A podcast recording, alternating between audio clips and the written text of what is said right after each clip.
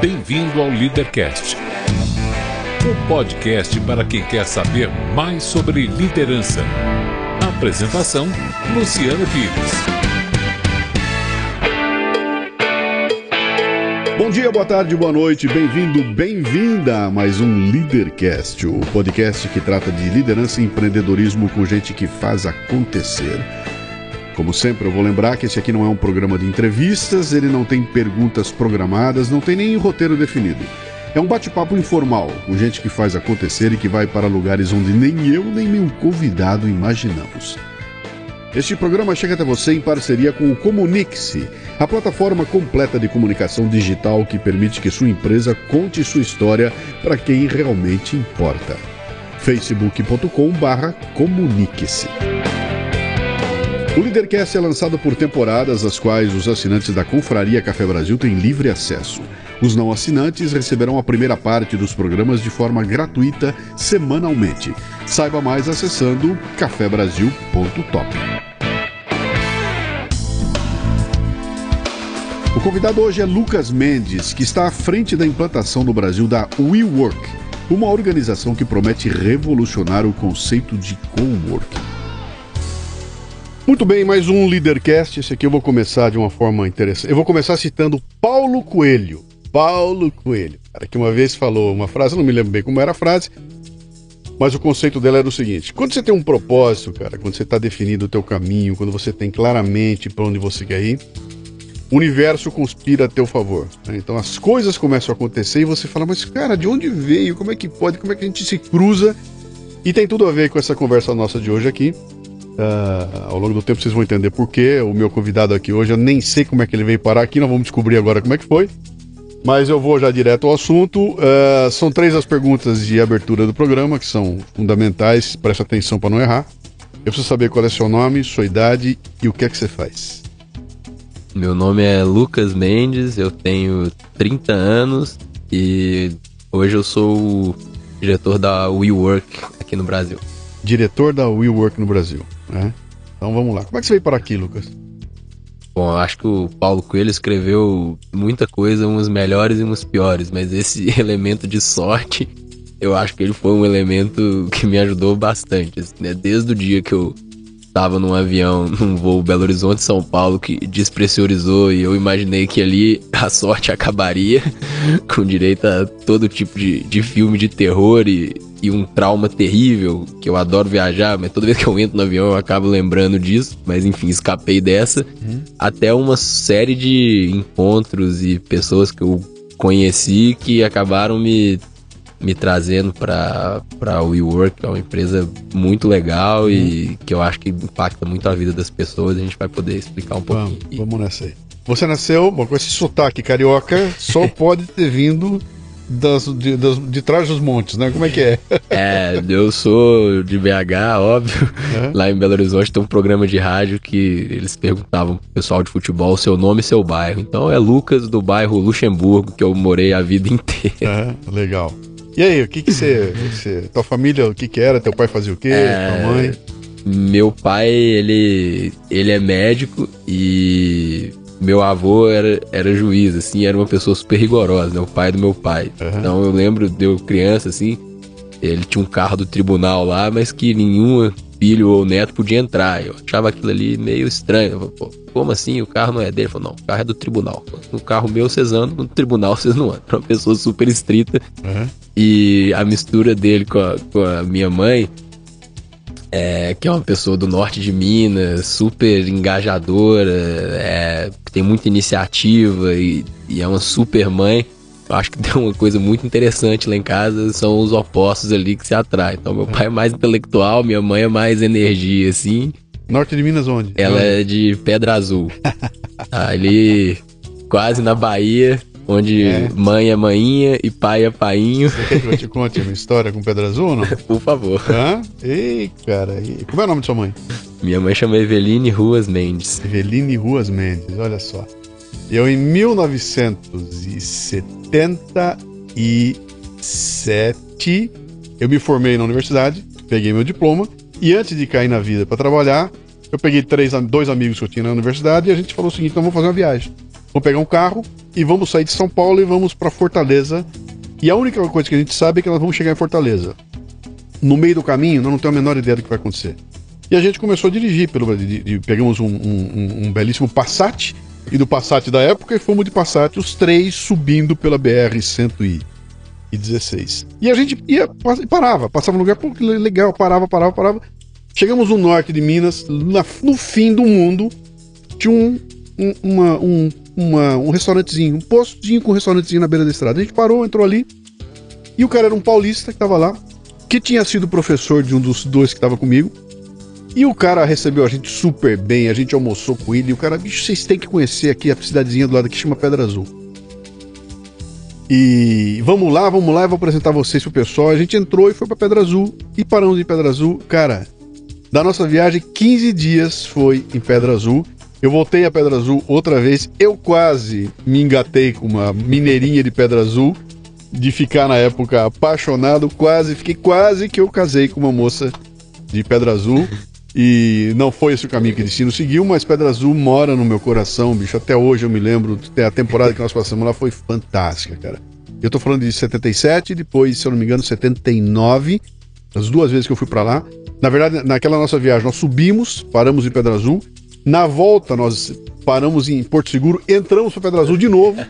Ficamos lá mais um pouco e depois eu voltei para lá de ônibus, ou seja, Pedra Azul mora no meu coração, cara. Olha aqui. É, bom, somos dois, assim, minha infância eu tive, ia lá duas vezes por ano, pelo menos, né? A avó tinha fazenda lá e, hum. e foi um lugar muito especial para mim que é, tive contato com coisas que acho que formaram muito meu caráter, né? Uhum. A primeira era com essa coisa de natureza, bicho, cavalo, então eu sempre gostei de estar em ambientes fora e, e ir pra fazenda acordar cedo, ordenhar a vaca, era uma fazenda pequena. Uhum. E a segunda é, em última análise, um contato próximo com pobreza, assim, né? Eu uhum. depois estive em vários lugares do mundo, e mais pobreza é tudo igual, né? Riqueza difere um pouco, mas pobreza em particular, pobreza rural que você via ali perto, é o estado mínimo ali do, do ser humano vivendo numa casinha pequena e com seus bichinhos e ali é, no... pra, pra, quem não conhece, a, aquele é o norte de Minas, que é o é. sul da Bahia. E é um lugar complicado, é um sim, lugar ali de, de, de, até, até, até é, é, durante muito tempo aquilo foi, foi meio esquecido, né? Hoje deve estar muito melhor. Eu nunca mais fui para lá, mas eu vi outro dia, eu entrei para ver as fotos, como é que estavam lá, ver como é que a cidade andou, né? É, ali Pedra Azul é linda. É melhora linda. devagarzinho, mas parece um pouco parado no tempo. Assim. É. Mas isso não é só no Brasil. Quando você vai no interior, sei lá, da França, tem algumas cidades lá que parece que tá parado no tempo também. Mas mantém ali um certo romantismo. Uhum. Mas só para fechar o ponto, assim, eu, eu lembro um episódio, uma vez que a gente tava andando a cavalo lá e parou numa casa de uma família. E ali todo mundo trabalha desde novo, né?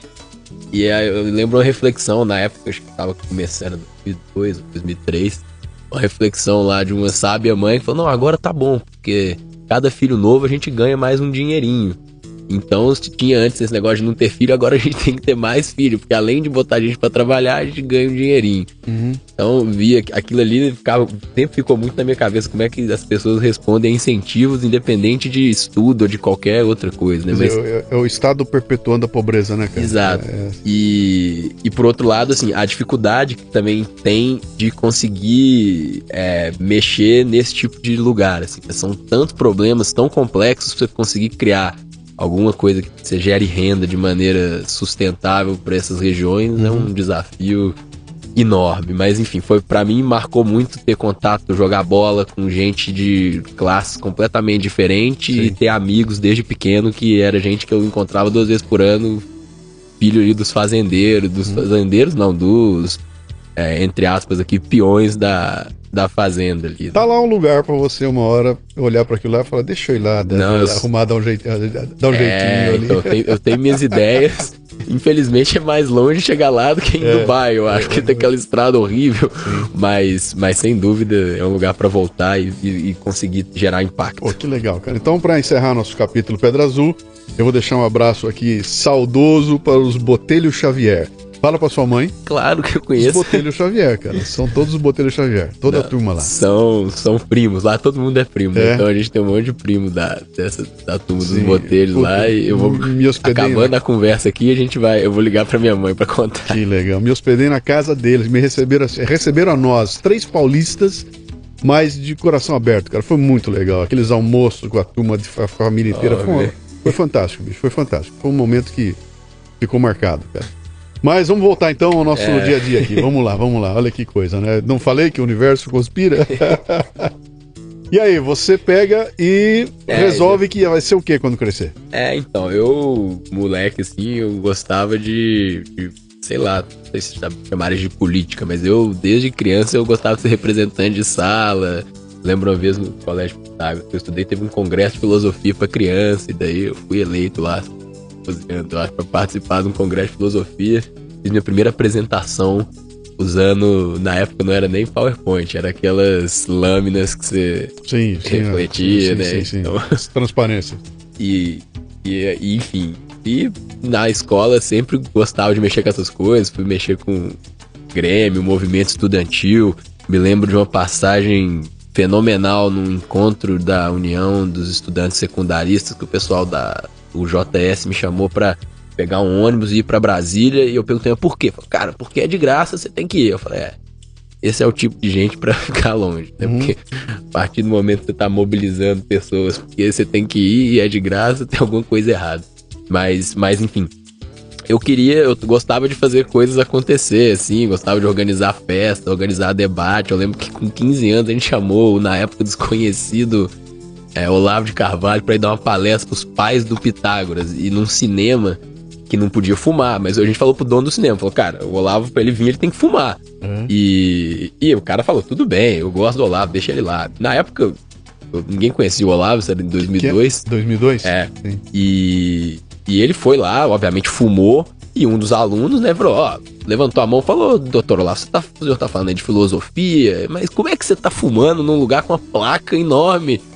E aí, pronto, o, o Olavo também não era dos mais educados com esse tipo de pergunta, entrou nos três bate-bocas lá.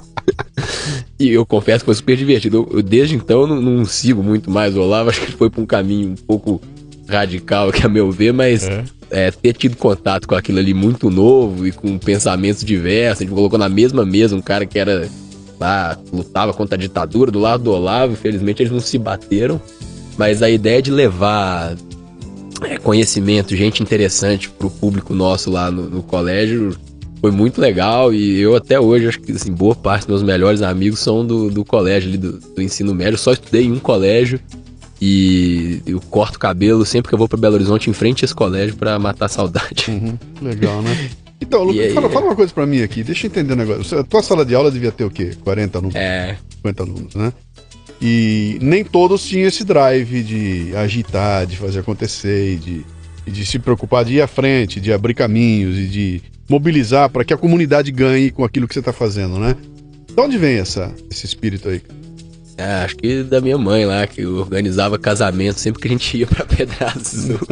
Todo junho era uma festa junina e um casamento. Alguém tinha que casar. É? Mas, é, eu, assim, se eu olhar olhando pra trás, acho que um pouco isso. Mas eu, é, eu me sentia muito bem perto de outras pessoas e fazendo coisas que eu achava legal, que era desde o esporte, sempre coletivo, até é, festa, é, essas, essas coisas tipo palestra, e eu gostava disso.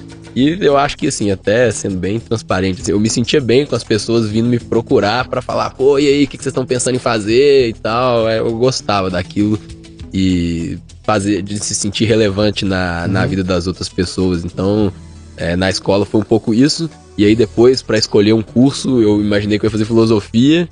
Aí depois falei, não, isso aí é muito, muito estudo e pouca, pouca ação. Preciso misturar.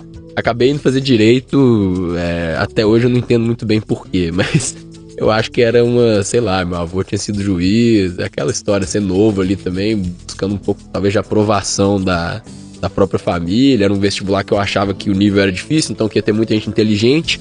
E eu ficava naquela, ah, eu quero ficar perto de gente inteligente. Então eu acabei fazendo direito, indo estudar lá na, na UFMG.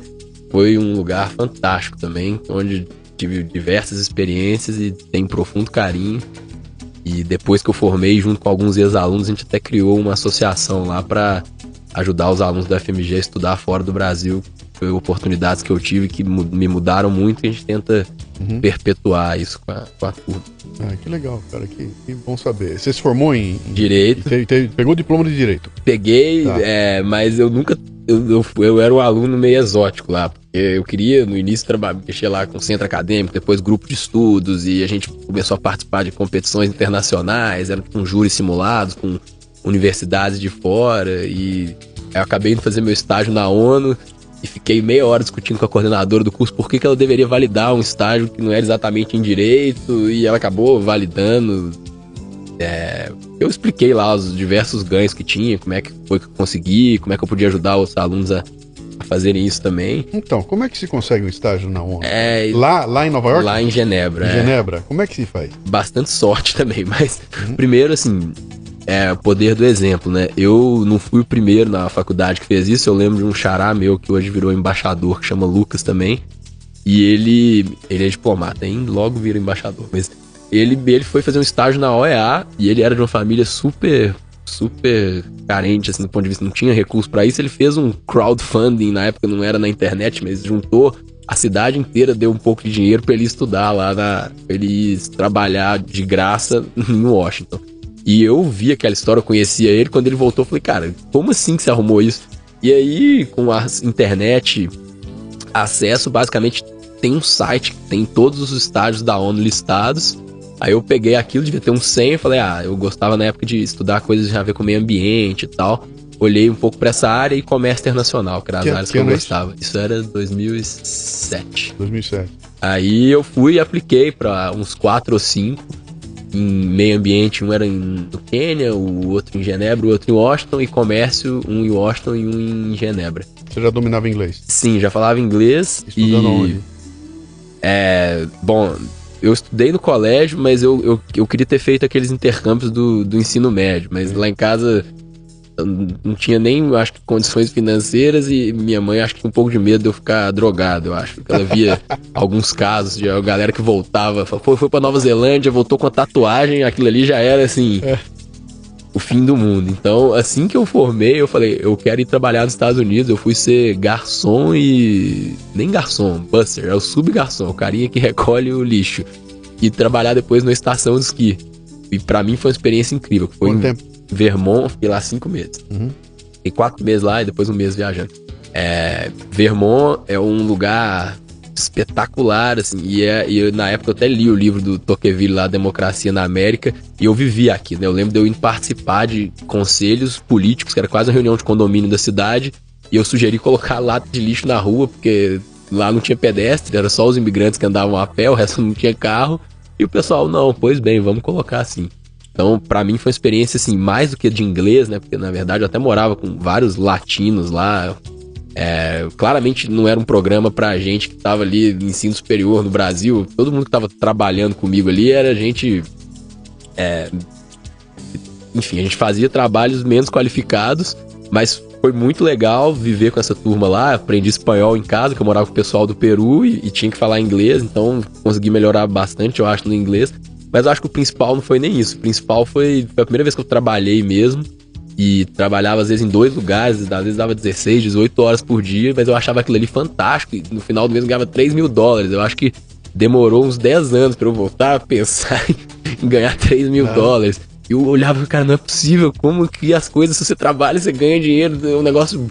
Era uma clara relação. E todo mundo, as garçonetes iam viajar em Bahamas. Eu comecei a ver que, é, que de alguma maneira a sociedade no modelo vai capitalista poderia ter acesso para massa de bens que no Brasil eram muito restritos. Né? Imagina, quem no Brasil vai para Bahamas? É, milionários. Sim, sim. E lá as garçonetes que trabalhavam comigo ganhavam um pouco mais que eu, tinham condição de fazer essas coisas e eu fiquei fascinado assim com esse, com é tanto a experiência de ter que pela primeira vez na vida trabalhar muito, me virar, fazer tudo sozinho quanto pela experiência de estar num lugar que eu achava que politicamente era um berço de um tipo de sistema que funcionava super bem, onde a comunidade cuidava do lugar acima de tudo. Como é pequenininho e tal, é, tinha muito esse senso de, de comunidade, das pessoas se ajudarem. Uhum. Um lugar que marcou muito. E, e, óbvio, me ajudou a depois conseguir esse estágio na, na ONU, porque eu já falava inglês, eu já tinha tido essa experiência, mas eu só consegui o estágio porque tinha um projeto na Bahia que precisava de alguém que falava português. Então, na época, eu tinha 21 anos, é, certamente não era o mais qualificado dos candidatos, mas como ninguém do Brasil acho que sabia disso, eu me candidatei e eu era o único cara que falava português. Então, na época tinha tido uma mudança no governo da Bahia e eles não estavam entendendo por que, que o Banco do Brasil não queria patrocinar mais o projeto. Acho que esse foi o motivo tentar explicar para os gringos o que, que é o Brasil e como é que as coisas funcionavam. Acabou que lá eu trabalhei com diversos projetos, mas a minha sorte foi essa. A gente abriu um hotel escola na Costa dos Coqueiros, ali perto de, de Salvador. Eu, depois eu depois que eu saí da ONU, eu fui inaugurar esse hotel e fantástico. Está lá até hoje, é um lugar que o pessoal treina para trabalhar com hotelaria, que é uhum. uma que é um baita problema lá, a mão de obra de hotelaria. Norte e Nordeste é, é, e, e é para os dois lados, porque as pessoas não queriam trabalhar o ano inteiro. Então Sim. a empresa, eu lembro do Iberstar falando isso. É, eles investiam um dinheiro, um treinamento e a pessoa em seis meses queria sair. Uhum. Então, muito conseguir tentar criar algum diálogo ali entre uma multinacional e a cultura local ali, que não necessariamente trabalhar o ano inteiro é o que deixaria a pessoa mais feliz. Uhum. Então, é, não era um desafio simples, mas felizmente aquilo ali foi uma oportunidade de gerar renda de novo num lugar que aí lembrava Pedra Azul, assim, mas com a vantagem que lá é maravilhoso. Né? Lauro de Freitas, aquela região ali tem praias incríveis, mas, mas enfim, a ideia de e como que você gerava renda ali, integrando essas pessoas numa rede internacional, bem ou mal, metade dos turistas que vão para lá são estrangeiros. Então, é, e eu tenho isso como convicção, no meu trabalho atual tem muito isso, que é não tem país que se desenvolve sem se conectar com o mundo. Essa ideia de ilha que tem aqui um pouco no Brasil, de protecionismo, a gente fala uma língua que ninguém fala, mora num lugar que é no mínimo 10 horas de avião de qualquer lugar do mundo. Então, de um lado tem o oceano, do outro lado tem uma floresta. exato. Né? Então a gente é o país mais isolado do mundo. Né? Os países comparáveis com o Brasil, que seria a Argentina, África do Sul, é, Nova Zelândia e Austrália, ou falam inglês ou espanhol, ou então é, foram partes, nos casos dos pais britânicos, de, de uma comunidade que já era integrada desde o início. Então, é, no, o Brasil é de fato o, o, fim do mundo, né? O Ferran Adrian até fala que a última fronteira gastronômica do mundo é a Amazônia. Então aqui é literalmente o fim do mundo e pra gente parar de ser fim do mundo, a gente tem que se integrar e eu vivi isso desde essa época com esse projeto lá da, da ONU, que tinha um pedaço aqui na, na Bahia. Deixa eu explorar um pouquinho isso aí, que é legal você ter essa, essa visão aí. Uh, quando você fala da questão do Brasil ser essa ilha, né? É, é, é, é interessante aqui. A gente está nós somos o único país de língua portuguesa dentro de uma dentro de uma de uma região onde todos os vizinhos falam o mesmo idioma, né, com suas variações, mas é o espanhol, todo mundo fala, e nós não falamos. E nós não temos nenhuma troca com esses vizinhos aí em termos culturais, porque, cara, Aqui toca-se Lady Gaga o dia inteiro e você não tem a menor ideia de quem é que tá tocando na Argentina, na Colômbia, no Chile. Quer dizer, não há troca. Você vai para a Europa, a Europa é uma loucura, né? É. Tá todo mundo se cruzando ali. Uh, uh, os Estados Unidos domina todo lugar. E aqui no Brasil, nós temos muito mais conexão com a cultura norte-americana do que com a cultura dos vizinhos da gente, né? Isso é um baita problema, né? Porque a gente, até para ganhar escala, as coisas do Brasil que podiam ganhar escala em termos de Sul América, tem um baita problema aí de, de de não conseguir essa troca. E a gente resiste à troca, né? Quando entra alguma coisa em espanhol aqui, pô, ah, não é Veja tão. Bem. É, pô, não é tão legal quanto é o norte-americano e os gringos sabendo disso, com o cinema tomando conta do mundo, a gente acabou virando uma cultura. Eu trabalhei durante muito tempo numa multinacional norte-americana, né? E durante um bom tempo cabia. Mim, eu até tenho um, uma história interessante. Uma vez, uma, uma, um fabricante de caminhões veio para o Brasil e tinha que decidir onde é que ele ia instalar uma fábrica nova de caminhões. Se era no Brasil, se era na Índia, se era na China, era Brasil, Índia e China. Um dos três lugares ia receber a coisa de caminhões. E me convidaram para ir lá fazer uma apresentação para o board dessa empresa. Então, de repente, eu chego lá para fazer uma apresentação chamada Doing Business in Brazil. Essa aí. E ali eu contava para os caras o que é fazer negócio no Brasil. Eu usava na apresentação uma um paralelo com uma escola de samba, mostrando para ele que a escola de samba é um negócio é um business seríssimo, não é festa na rua. E quando eu contei para eles o que era, mostrando para eles o que era, e a forma como o brasileiro é, é, motivado e tudo mais, os gringos, cara, não tinha a menor ideia do que era aquilo, né? Mas quando chegou na hora de, de fechar o negócio, que eu cheguei para eles e falei: bom, a decisão de vocês de onde está a fábrica é a seguinte: Eu vou contar para vocês o que, que a gente come. Então eu botei Brasil, Índia e China e fui colocando, né? O que, que se come na China, né? Tipo de comida chinesa. O que, que se come na Índia? Quando chegou no Brasil, eu botei um Big Mac. No Brasil nós comemos A gente come Big Mac. A cultura brasileira está muito mais perto de vocês que qualquer outra, né? E foi muito engraçado. Chegou no final, os caras, pô, que pena que nós não podemos levar a tua apresentação para Wall Street. Mas foi muito legal. Mas deixou muito claro para mim essa como a gente está próximo né, de um país que culturalmente tem muito pouco a ver conosco e como nós somos distantes dos vizinhos aqui e, e, não, há, e não há intenção de se, de se aproximar, né? Essa questão dos vizinhos, vamos falar aqui um exemplo quase que anedótico da música, né? A gente aqui no Brasil não escuta lá o reggaeton, vai, que é por toda a América Latina. Inclusive, aí um parênteses rápido, né? O meu amigo apresentou a você o Hugo ele gosta muito de reggaeton e a gente aprendeu o reggaeton viajando junto aí pela, uhum. pelas Américas e hoje no grupo de amigos todo mundo gosta, mas é muito por uma questão de que a gente viajou, mas é, o Brasil musicalmente tem uma identidade própria, Sim. que uma identidade aliás fantástica e reconhecida e pensada no resto do mundo e, mas é só um exemplo que a gente é pouco integrado com o resto da América Latina. E às vezes, quando você tá na África ou nos Estados Unidos, você parece que tá mais em casa do que quando você vai do lado aqui. Mas dito isso, assim, para um estrangeiro, a América Latina é muito parecida. As cidades têm os mesmos problemas, o, os desafios, o populismo crônico, a, as coisas acontecem mais ou menos em ondas. Então, quando você tira um pouco a visão e começa a olhar é, para um correspondente de uma imprensa internacional, mesmo para qualquer pessoa que está de fora, você sim pode ver isso como uma região e do ponto de vista de negócio isso pode ser uma, uma grande oportunidade. Né? Uhum. Então, se o Brasil sozinho são só 200 milhões de pessoas, comparado com a Índia, com a China é muito pouca gente, a América Latina conjuntamente, a gente está falando de que quase 500 milhões de, de pessoas se somar tudo ali.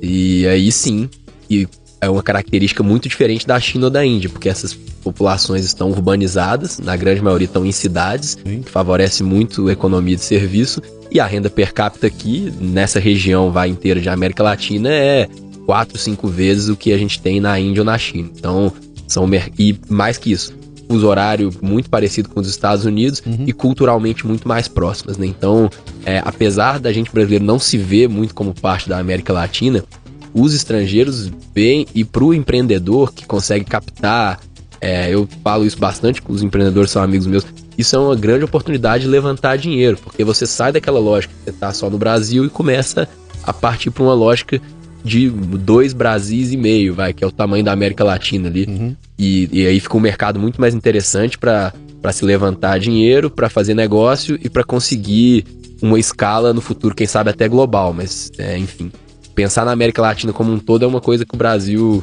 acho que tem um caminho aí para é, tem que desideologizar essa conversa e aí a coisa muda de figura, né? Exatamente. Mas meu amigo, e aí? Você tá lá na ONU, na Bahia? Tá tudo Não. bem, tudo maravilhoso? Eu, Como é que é? Aí eu tive a chance de ficar na ONU né? depois eu mudei. É, só uma dica, você trabalhou na ONU no Brasil? No, não, em Genebra, mas com um dos projetos relacionados ao Brasil. Tá. Então eu tava em Genebra, ali tem um café na onda que era maravilhoso. Você fica vendo o lago, tem várias esculturas, passaram acontecimentos históricos lá, o palácio lá do Wilson e tudo isso. E, e eu confesso que eu fiquei um pouco tentado a ficar lá, porque aquela vida ali para mim era um negócio meio deslumbrante. Caraca, como assim? Mas eu acabei voltando. Eu queria estudar na França, eu queria, por motivos pessoais na época, também voltar. E. E eu tinha um negócio também que eu, desde aquela época, para mim ficou claro que eu podia morar fora várias vezes, mas eu tinha, eu precisava ajudar a Pedra Azul lá, eu precisava ter impacto no Brasil. Assim. Então, ali eu já tinha morado fora duas vezes, eu gostava, eu queria ainda fazer um monte de coisa fora do Brasil, mas eu falava, pô, tem, tem que fazer tanta coisa no Brasil, tem que tentar conectar esse país com o mundo, não dá para eu abandonar e ficar aqui tomando meu cafezinho no, no, no Lac Le Mans, lá em Genebra. Então, Aí eu voltei, continuei estudando, aí na UFMG tinha um programa fantástico, assim, que um primo meu tinha participado já de você poder estudar seis meses em alguma universidade fora do Brasil. Eu fui estudar na França, depois de tomar a bomba nos dois exames de francês, eu finalmente passei e fui estudar na Sorbonne lá em Paris, que foi também outra experiência fantástica, porque é, toda aquela vibe de Paris e protesto o tempo inteiro e por outro lado, a França, desde aquela época, já vivendo com contradições, até onde o sistema que eles se orgulhavam tanto tinha fôlego, né? E. 2009. Isso era em 2009, é. Uhum. E. Enfim, na época, felizmente a Europa não tinha muita essa preocupação que tem hoje com o terrorismo. E, e aí foi a, a, chance de eu conhecer a Europa como um todo, assim, né? Que estudando na Europa, aquela coisa do Erasmus, você poder morar em várias cidades e conhecer gente, o Ryanair ali, aquela companhia que dava voo de 5 euros, tinha foi, foi uma experiência fantástica de, de estudo e de ver como que eles levavam o estudo muito mais a sério também. Eu, isso foi uma coisa bastante chocante, assim. Por mais que lá eu fizesse menos matérias, o nível de dedicação para cada matéria era, era bem maior. E, enfim, e também acho que tem uma coisa que acontece que é legal. Quando você entra numa escola boa, vai famosa, internacional, você começa a ver que todo mundo tá lá é de carne e osso, não tem nenhum gênio lá, e você uhum. fala, ah, tem lá a estátua do Vitor Hugo, da turma que estudou lá, mas na boa, é, eu depois eu até brincava, falava, agora tá decadente, que até eu eles estão aceitando aqui. mas no fundo, você tá lá, gente de carne e osso, não tem nenhum super-homem, uhum. e, e, e você ganha uma confiança assim de, ah, consegui entrar num lugar que é difícil, mas. E de repente você saca que a dedicação, é. a entrega que, é, que, que acaba fazendo a diferença. Botar uma energia né? ali e lidar com fracasso também. Né? Nesse caso, eu, eu tomei do, duas reprovações de exame de francês, assim, e eu, assim, eu era bom aluno, eu raramente, eu não me lembrava de eu ter tomado bomba em muita coisa, assim, na vida. E aí dessas duas vezes eu lembro exatamente dos dois dias de eu tendo que chegar em casa e, e eu, uma vergonha de virar pros meus pais e falar, não passei. Uhum. Então, é. Foram momentos que difícil de eu digerir, mas é aquele negócio, na hora que você não passou, não adianta chorar. Então, por exemplo, eu queria ter ido estudar na França antes de eu ir fazer o estágio na ONU, mas eu só descobri o estágio na ONU porque quando eu tomei pau na prova de francês, eu falei, não vou ficar o verão aqui no Brasil nem a pau, preciso arrumar alguma coisa para fazer, porque três meses de férias é muito tempo. E aí foi aí que, que eu arrumei que as, as, outras oportunidades. Então, uhum. é, desde ali, olhando para trás, assim, olhando para trás é sempre fácil. Porque, é, você está com uma experiência legal, internacional, inclusive, lidando com culturas totalmente diferentes do Brasil, né? E você falou uma coisa que chamou atenção a minha, quer dizer, essa, esse nível de dedicação, quer dizer, mesmo fazendo uma, uma, uma ou outra matéria, você tem que mergulhar nela profundamente, né? E quando você compara com esse nas coxas do Brasil, né? Que aqui é tudo meio feito, né? É, a gente bom, implementa, bota e faz meia boca, faz meio feito, né? Como é que é a tua visão, depois de você experimentar tudo isso lá fora, e que você olha para o Brasil aqui e, e, e, e, olha assim e fala, meu, olha o tamanho do nó que nós temos que desfazer. É, é, só para complementar aqui, a, não é a questão do país ser um país pobre, não é uma questão de não ter dinheiro, não é uma questão de, de não ter gente capaz, não é uma questão da gente ser de segunda categoria, né? Onde é que pega quando você olha hoje? É, eu acho que assim, valorizar e dedicar ao estudo, né? Uma coisa, eu era em Minas Gerais, não tem tanto japonês, mas aqui em São Paulo que tem mais, consegue ver uma clara conexão de famílias que valorizam o estudo, no caso famílias orientais, isso certamente influencia na vida da, da, das crianças e depois. E lá em casa sempre valorizou muito.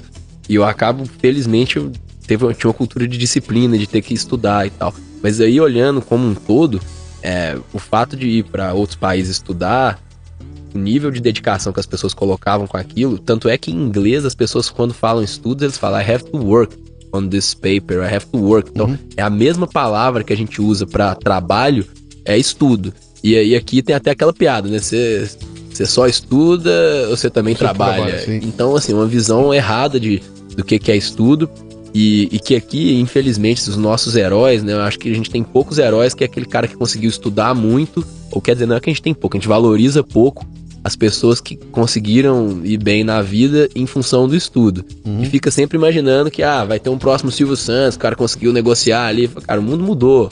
O mundo hoje cada vez é mais intensivo em conhecimento. A gente deveria valorizar essa turma que foi estudar aqui ou fora e conseguiu criar coisas incríveis. O Brasil tem no DNA brasileiros do Facebook, do Instagram, de uma série de outras coisas interessantíssimas e essa, essa turma estudou pra caramba para conseguir participar dessas coisas. Então, é, eu acho que é o estudo como valor, assim, que é uma diferença, mas que eu, eu vejo felizmente, assim, de novo, cada vez mais que o Brasil se internacionaliza, que os estudantes têm chance de ver a realidade lá de fora, E o, o nível de cobrança volta para cá até constrangido com que as universidades aqui, o quão leniente elas são com, com essa questão de, de compromisso e dedicação. Acho que aqui é uhum. muito, muito tranquilo, vai.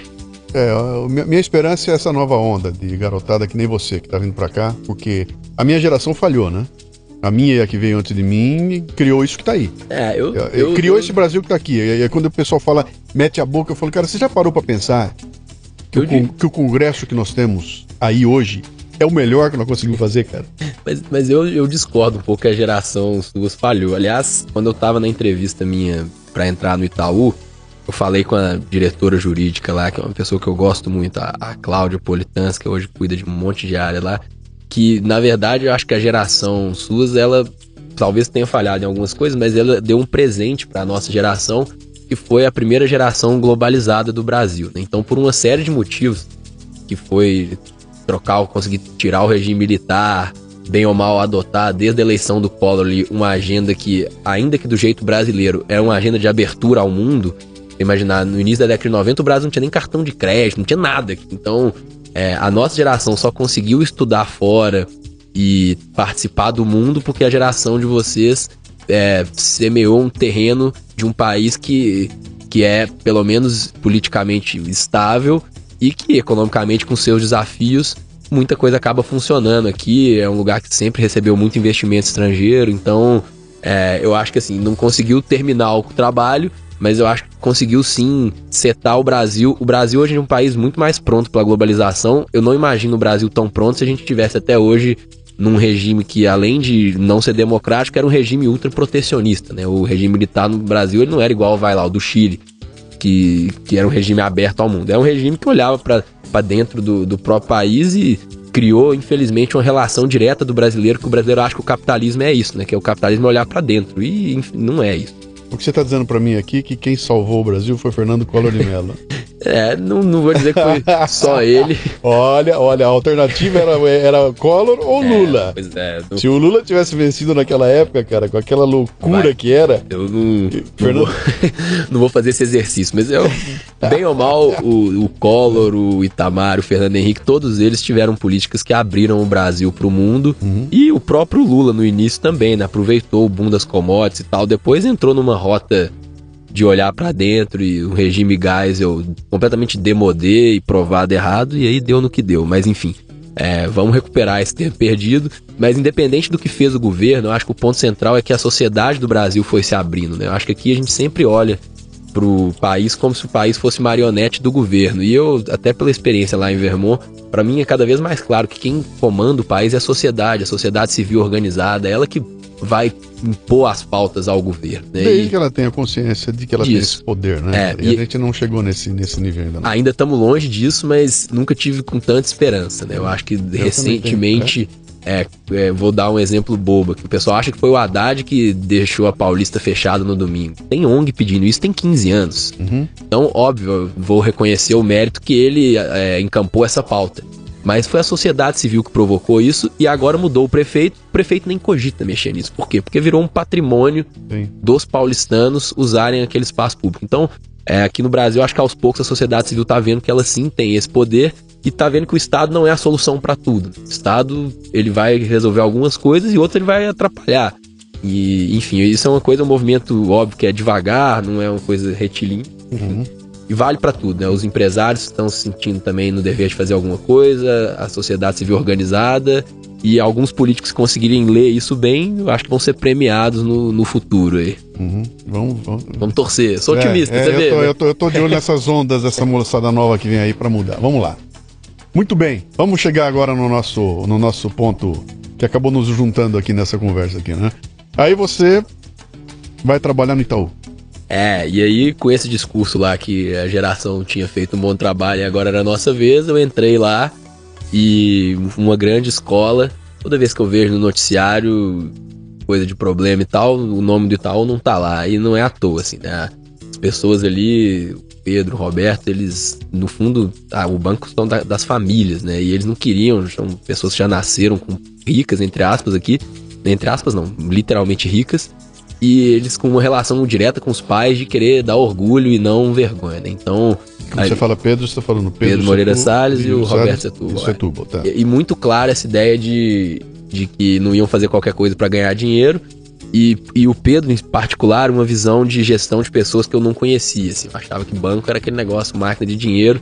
E desde o primeiro dia eu entendi ali que, que não é isso, que o ponto central ali era como é que você atrai gente boa para fazer coisa que vai de fato fazer a diferença. Então, para mim, ali foi uma grande escola, a ponto de eu ficar confortável lá em 2013, junto com um grupo de amigos, de propor um modelo do banco se aproximar de startups, né? De novo, não era nenhum excepcionalismo meu, tinham vários bancos que estavam fazendo isso, e eu fiz isso junto com vários colegas lá do, do Itaú. E na hora que a gente propôs isso, a gente viu que outras áreas do banco também estavam olhando para modelos de como é que uma grande empresa trabalhava com startup.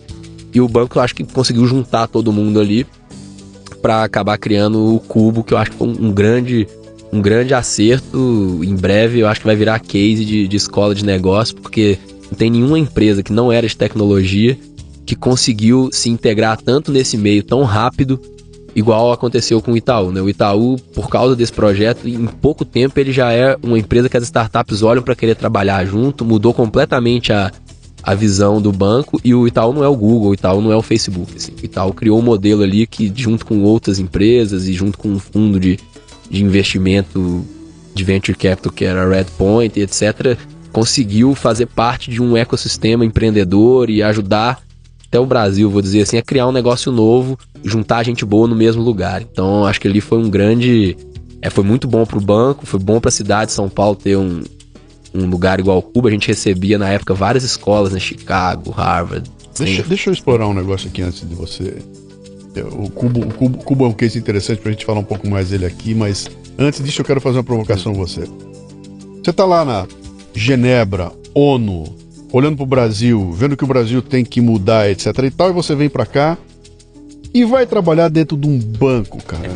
Uma entidade que pertence a pessoas interessadas em explorar o povo, ganhar dinheiro, em liquidar com tudo, em se reunir no escuro e tomar conta do país. Esses sanguessugas. O, o problema do Brasil é o problema do banco, o juro tá alto, esse cara só pensa em ganhar dinheiro, o dinheiro não tá na produção e todos os problemas do Brasil são culpa dos bancos e você é cooptado por esse ambiente a ponto de chegar aqui e ter um desplante de falar bem de banqueiro. Vai. Pois tá é. feita a provocação. Como, como, que foi? Eu, tava, eu trabalhava em Brasília, no CAD, na época. Morava numa casa que não tinha geladeira, pro espanto da minha mãe. E dormia num colchão de ar. Fiquei lá seis meses nessa situação bastante precária. De funcionário público, vai nessas condições. E, e aí um dia eu tava lendo uma revista da Economist, tinha uma propaganda do Itaú lá, Global Latin American Bank. Pô, nunca via propaganda de empresa brasileira na Economist. Achei aquilo ali fantástico. E eu tava de saco cheio com é, gente, em particular da Casa Civil, na época, usando e-mail arroba gov pra ficar fazendo política. Isso era 2010, na eleição lá do Serra com a Dilma.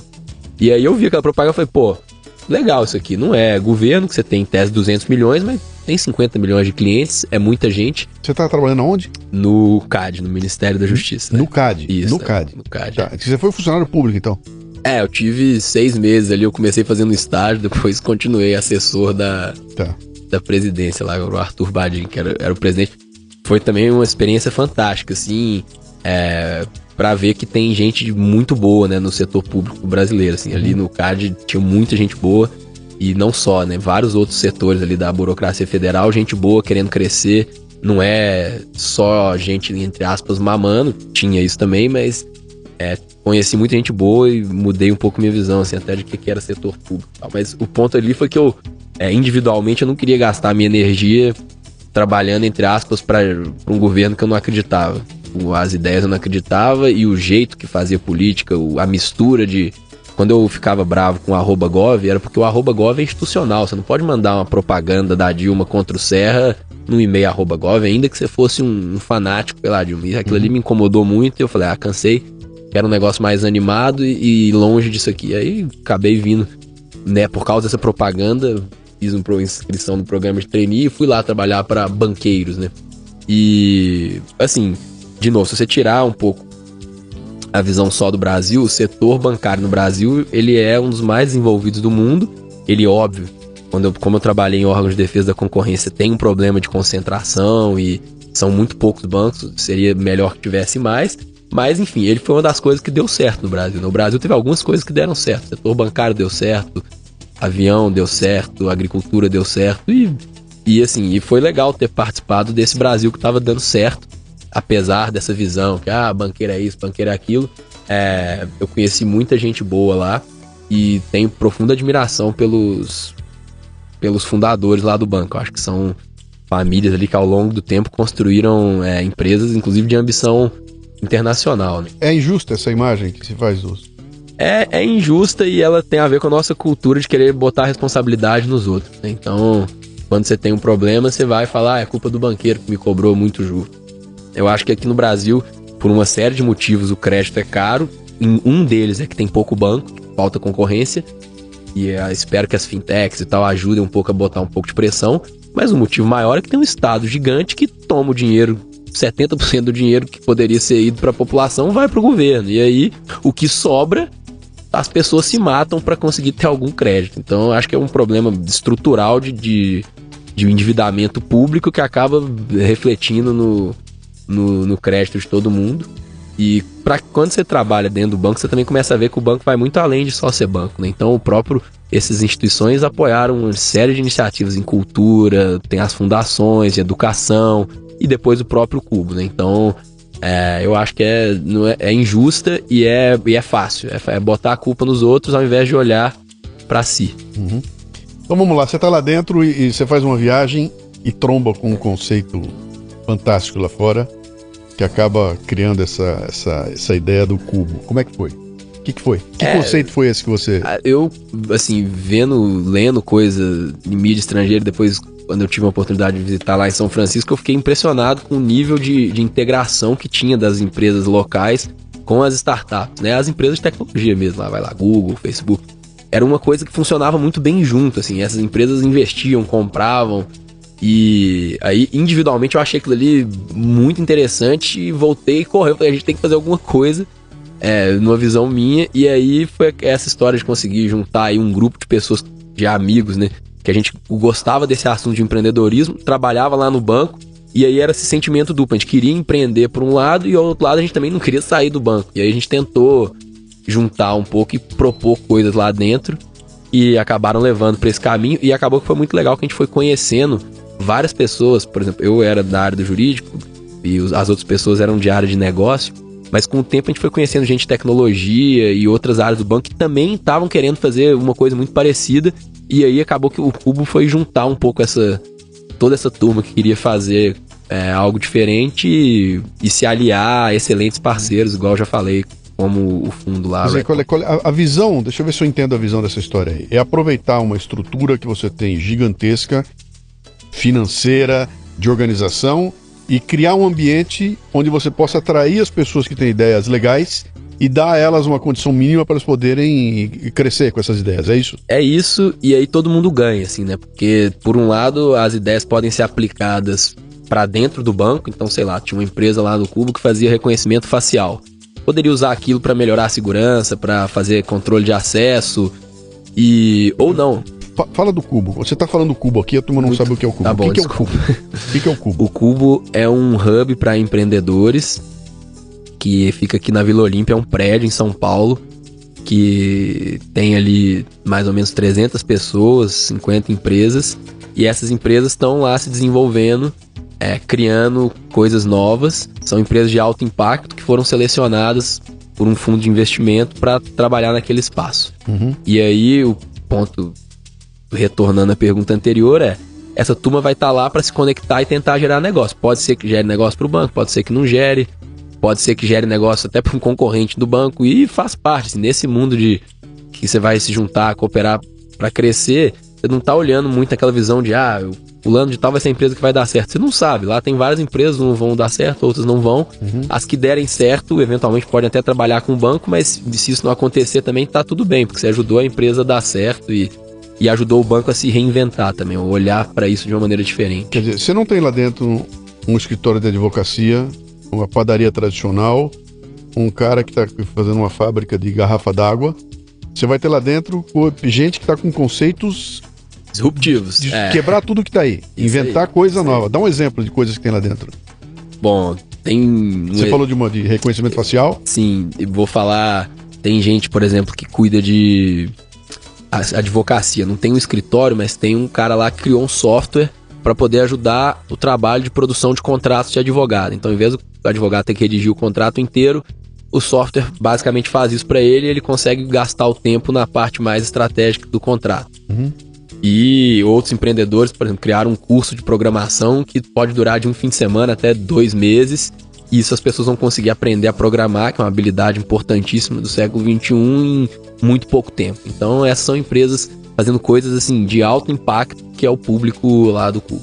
A Camila, que teve aqui no, no Exatamente. Eu não sei em que ordem que tá os capítulos aqui, mas ou você já ouviu ou vai ouvir a Camila contando a história do, do empreendimento dela que nasce dentro do cubo, né? Exato. Que, e cresce dentro do cubo, né? E, e, é uma alegria enorme ver a trajetória que ela tá seguindo. Sim, sim. Como é que faz, cara, para vender um projeto doido desse dentro de uma instituição como um banco? Né? É, até por mais que você fale, olha, o, o, Itaú tem uma visão diferenciada, mas cara, mas é que ele é um banco, Sim, né? É. é um banco. Como é que você chega lá numa reunião com aqueles senhores de terno e gravata, preocupados em dar resultado, e você entra de camiseta? Não, na época eu entrava de terno e gravata. Hoje eu, hoje eu tô de camiseta aqui, mas. É.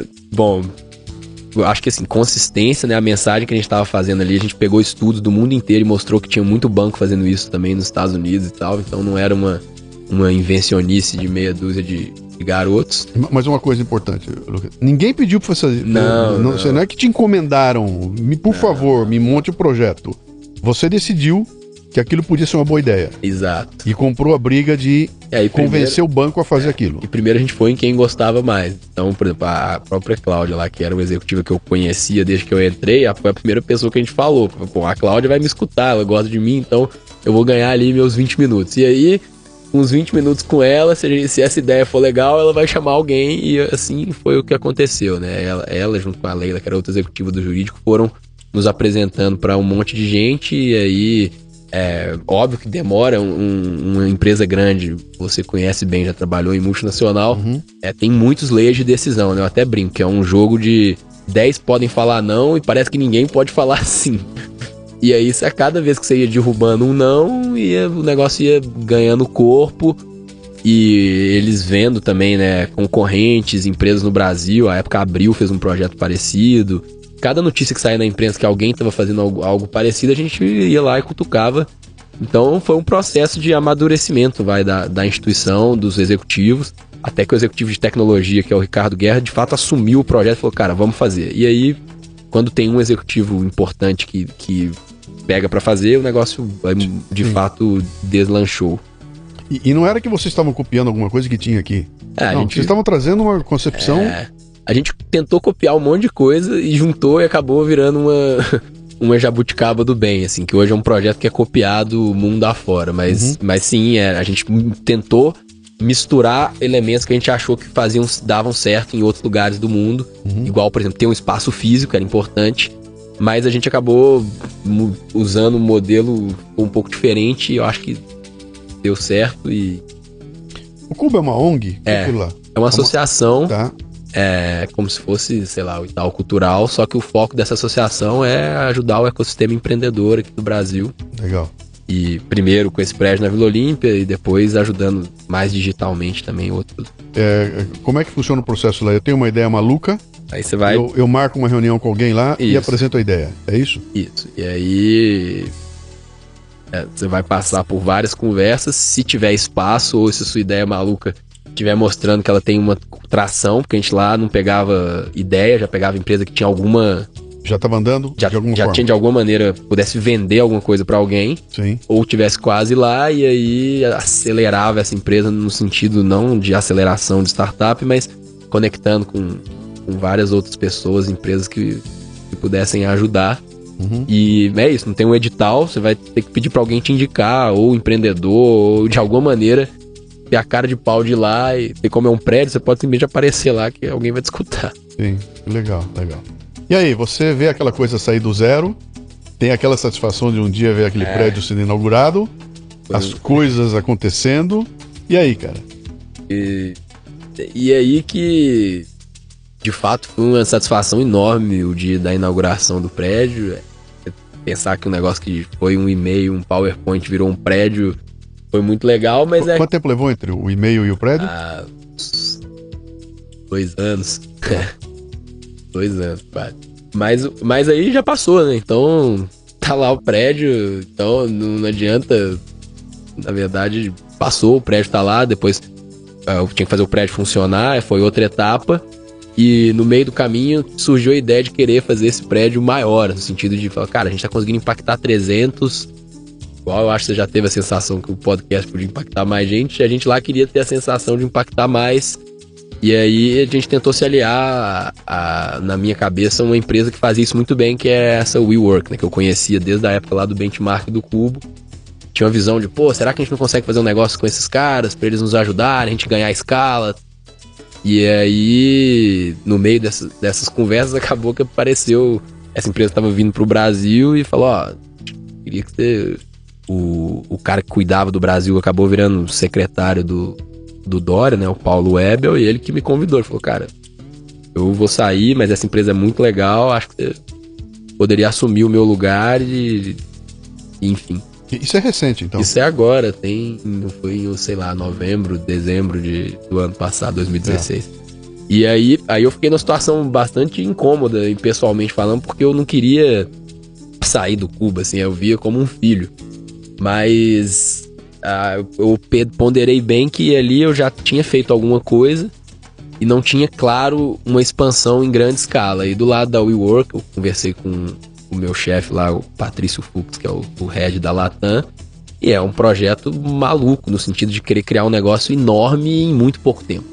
E aquilo ali mexeu muito comigo. Cara, eu, bem ou mal, eu trabalhei em governo, em, em banco, eu não tive muita exposição a risco, né? E eu, individualmente, eu queria me expor mais a risco. Então, eu acho que foi o elemento central da decisão de mudar, era, cara, eu quero ir pra um negócio que, beleza, não vou ganhar dinheiro agora, mas se o negócio der tudo certo, a gente vai ter um puta do impacto, vai ganhar dinheiro também.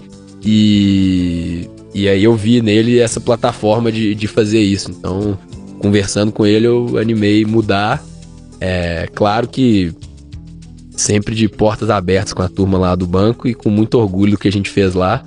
E o WeWork, se por um lado o Cuba é só para empreendedor de alto impacto, o WeWork é uma comunidade mais aberta que vai poder tanto alguma empresa que já deu certo, saiu do Cuba e para lá, quanto qualquer outra empresa de advocacia, contabilidade.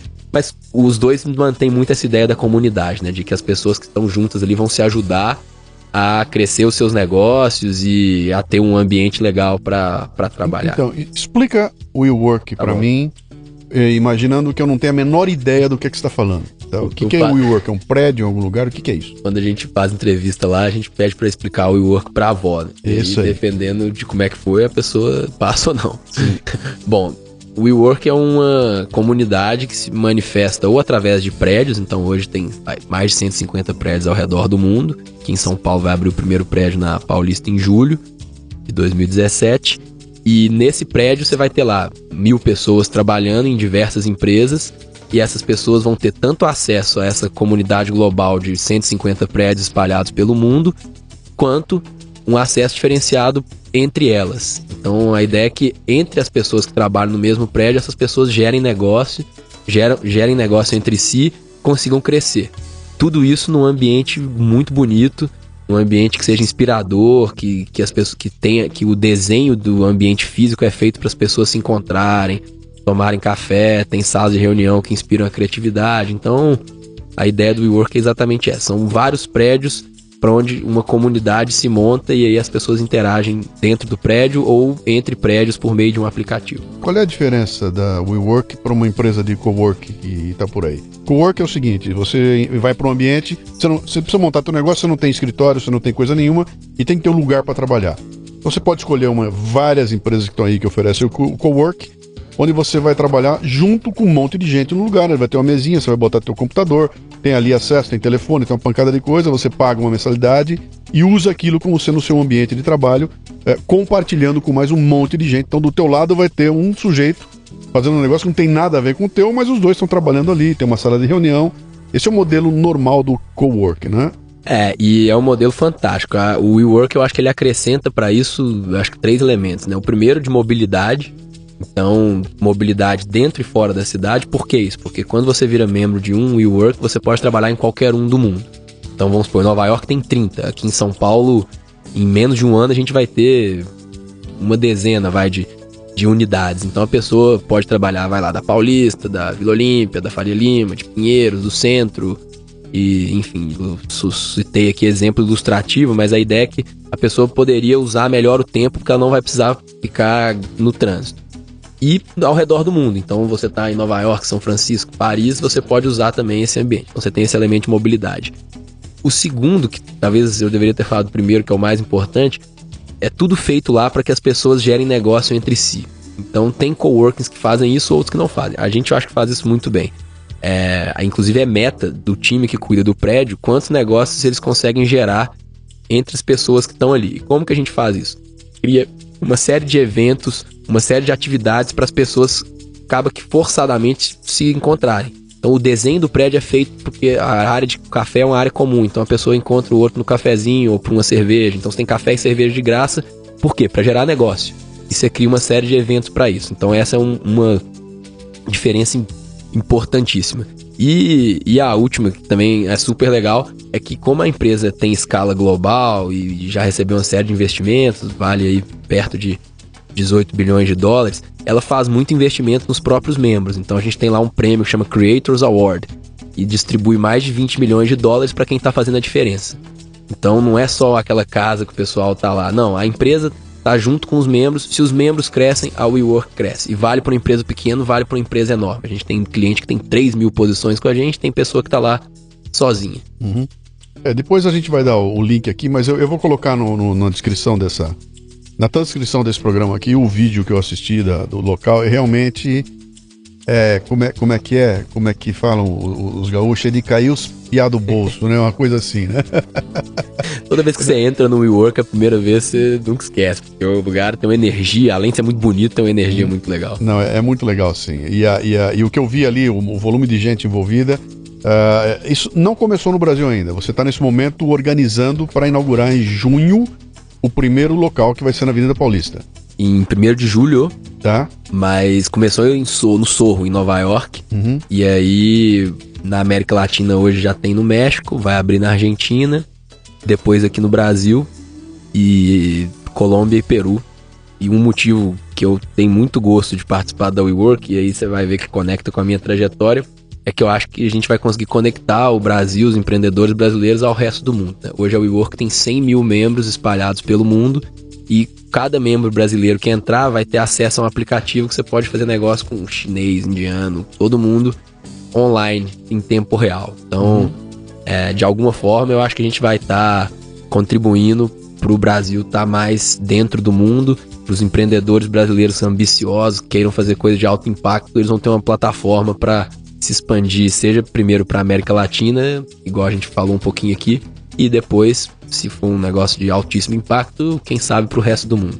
Vocês estão criando um templo do empreendedorismo e o Leandro Carnal vai gostar muito de ouvir isso aí, porque ele está dizendo que o empreendedorismo é a nova religião, né? Virou questão de fé, né? E vocês estão criando o templo onde a coisa vai. Não, é, uma, é uma analogia, eu acho que muito, muito adequada, assim, porque essa história de comunidade, né? Nada no ser humano tem mais a ver com comunidade que religião. Uhum. E não existe religião sem tempo. Então, Sim. É, o problema do ateísmo, inclusive, é esse, né? Eles tinham que arrumar um templo dos ateus lá para eles se encontrarem. Enquanto não fizerem isso, eles não vão dar muito certo. Mas é. o ponto é que a ideia das pessoas que acreditarem em uma coisa que é maior que elas e poderem se encontrar fisicamente para compartilhar o momento, seja de um culto ou do que quer que seja, isso tá no DNA do ser humano. E Sim. agora, é, o WeWork, não é só a gente, mas tem outras empresas fazendo coisas legais parecidas. A gente acho que tenta entender um pouco o que, que é isso do ponto de vista do ser humano e aplicar isso para os negócios. Então as pessoas vão estar no lugar que elas gostam, que elas vão encontrar um monte de gente interessante, que acreditam em coisas parecidas. E isso não depende se a pessoa é de uma empresa grande, de uma empresa pequena. O ponto é, e se ela é nova, o pessoal, ah, isso é coisa de milênio. Não é coisa de milênio. É coisa de quem acha que participar disso se energiza, o cara vai sair de lá feliz, né? Uhum. Tem a ver com o futuro do trabalho, no sentido de trabalho não é mais aquela coisa de. aquela origem da palavra trabalho, né? Que é tortura, né? Não é isso. Trabalho é uma coisa que você tem que se realizar. Você fica muito tempo trabalhando para fazer um negócio que você não gosta. Uhum. Então, nesse sentido, sim, eu acho que é um tempo dos empreendedores, um tempo de quem acha que trabalhar pode ser legal e que o que estiver fazendo faz sentido. Então, eu acho que é bem, é bem nessa linha e é um tempo global aí. Diferentemente de outros tempos, a gente não tem nenhuma isenção fiscal e. Enfim. A gente tem elementos legais de conexão mas fazendo uma coisa do bem, juntando um monte de gente bacana num, num lugar. Você não acha que para você, para um negócio desse funcionar, as pessoas que estão lá dentro tem que ter um, um tem que ter um quê de generosidade e de porque eu tô imaginando o seguinte aqui, você está saindo de um projeto em que você tem uma empresa estanque no seu prédio, num determinado lugar, todo mundo no cubículo, todo mundo trancado ali e não se conecta com mais nada que está em volta. É a minha empresa, meus segredos, meu negócio, fica quieto, não conta para ninguém, que senão o concorrente vem e mata a gente. E agora você está propondo o seguinte: desfaz essa coisa toda aí e vem para um lugar onde você vai sentar com um monte de gente, inclusive concorrentes seus, e vai botar na mesa tuas angústias, tuas ideias e essas pessoas vão estar tá vendo a coisa acontecer ali, vão estar tá acompanhando ao vivo, né? Você não acha que tem um, um lance aí de exigir um, um nível de transparência e, e que, que, vai precisar de uma mudança cultural do brasileiro? É, eu, eu acho que tem uma questão cultural, mas o brasileiro, para mim, assim, se você comparar com o resto do mundo, ele já é diferente do resto. Já é um tipo de gente que gosta muito mais de compartilhar do que outros, né?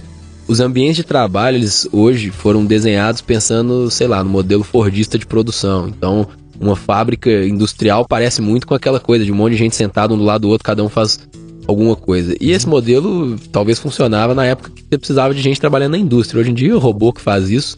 E a gente continua mantendo esse, esse modelo, mas esse modelo não funciona. Os lugares mais criativos do mundo, igual lá no Vale do Silício, Tel Aviv, etc., essas pessoas compartilham e criam coisas novas. É óbvio, vai sempre ter concorrência, mas a concorrência é muito mais na capacidade de executar e de atender bem o cliente do que na, na ideia genial. Isso acho que não. Ideia não serve para nada, né? Ideia. Você precisa de conseguir executar o plano bem feito, uhum. juntar gente boa e.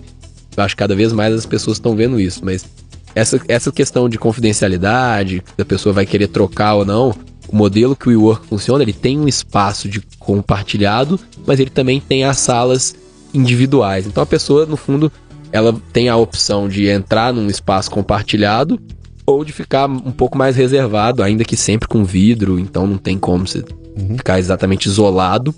Mas você tem ali modelos que podem ir um pouco mais privados e modelos de mais compartilhados e durante o dia. É normal você ficar um pedaço, talvez, mais sozinho e outro pedaço interagindo com a, com a turma do prédio. Eu escrevi um artigo um tempo atrás chamado Solidão Empresarial, onde eu falava das, de uma doença que aflige os empreendedores, os caras. E, e, aí não é empreendedor dono da própria empresa. Pode ser numa grande empresa, onde você de repente tem o presidente da empresa e ele se vê sozinho.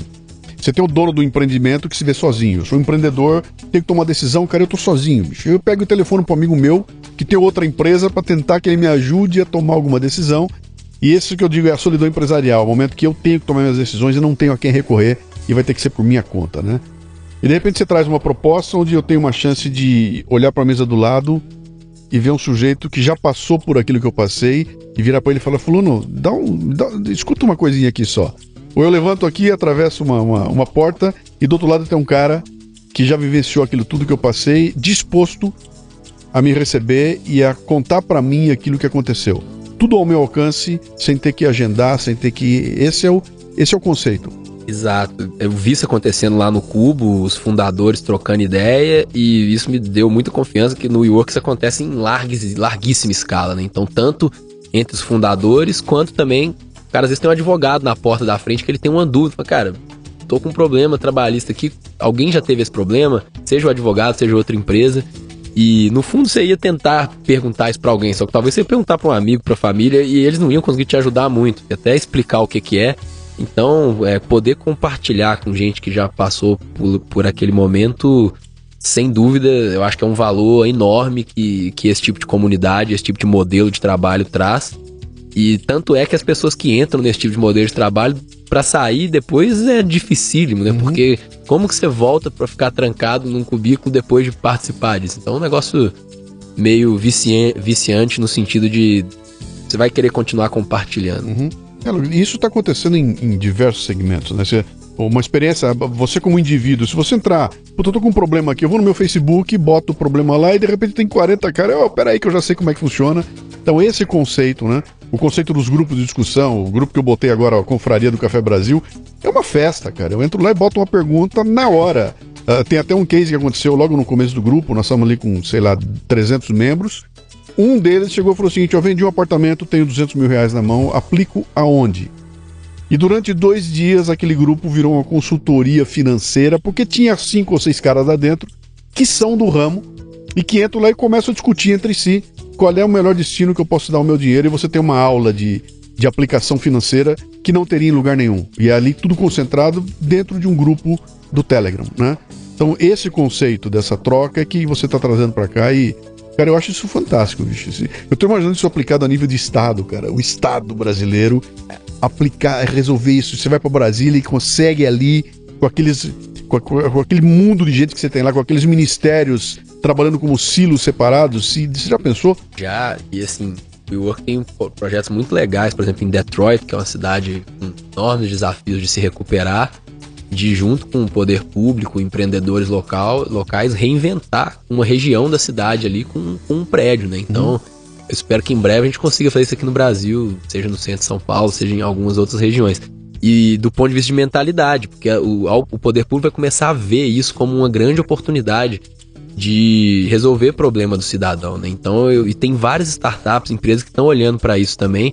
Acho que isso faz parte dessa revolução da sociedade civil que está acontecendo no Brasil de empurrar o poder público para fazer isso. E é o que eu falei, eu tenho certeza que alguns políticos vão, vão ver isso. Não vão ser muitos, mas os que forem vendo isso, uhum. é, a gente tem que ajudar e a sociedade, eu acho que vai premiar eles, porque no fundo a sociedade, ela não tem esse nível de ideologia, eu acho que a gente imagina. As pessoas querem ver os seus problemas resolvidos, seja a nível local da prefeitura, seja a nível federal, questões, sei lá, de previdência, saúde. Uhum. E essas soluções novas, elas não são de ideologia A ou B, elas são soluções novas, criativas e vão endereçar problemas reais. Então, eu acho que no setor público tem sem dúvida um enorme espaço para ter muito mais cooperação e o Estado ser mais eficiente, mais divertido para quem trabalha lá e principalmente melhor para o cidadão, né? É, você vê que interessante, cara. Através do conceito de empreendedorismo, nós estamos propondo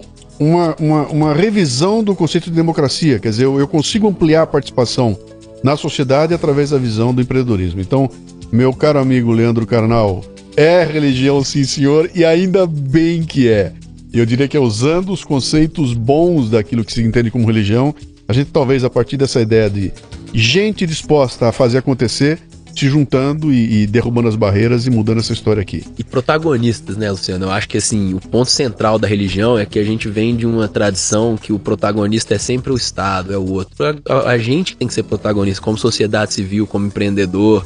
E, e aí sim, eu acho que é uma religião que vai ter profundo impacto em como é que as coisas funcionam no Brasil. Você vai tirar a visão de vitimização uhum. e partir para a visão de protagonista e que eu acho que é a maneira da gente conseguir melhorar como sociedade, ficar mais justo, mais democrático e, e repartir melhor a, essa riqueza que a gente tem aqui também.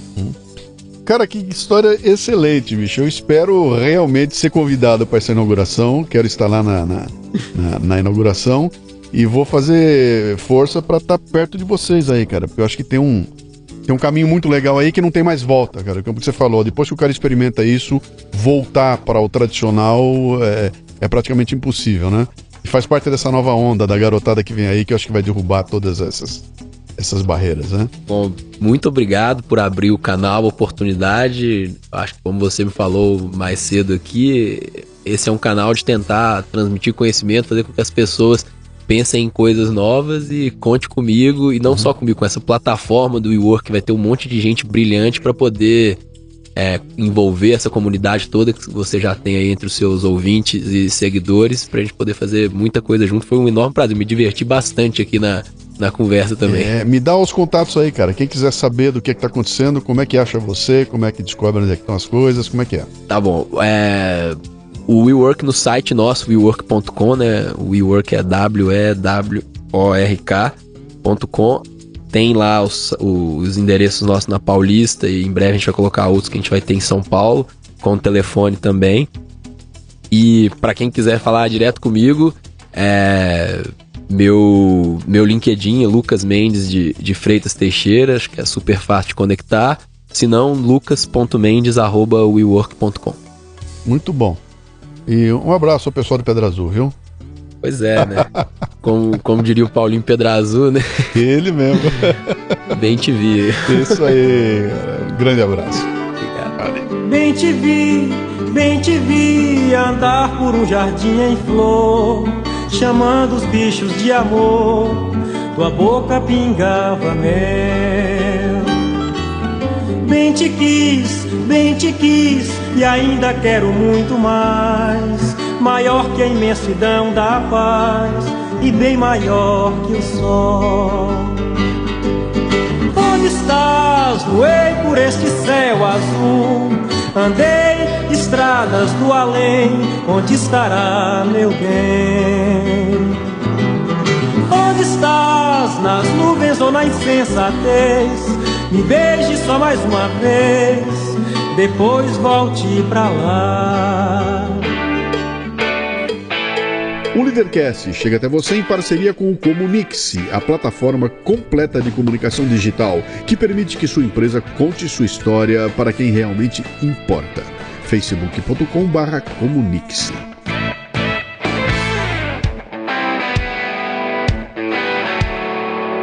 Você ouviu o Leadercast com Luciano Pires. Mais uma isca intelectual do Café Brasil Acompanhe os programas pelo portal cafebrasil.com.br.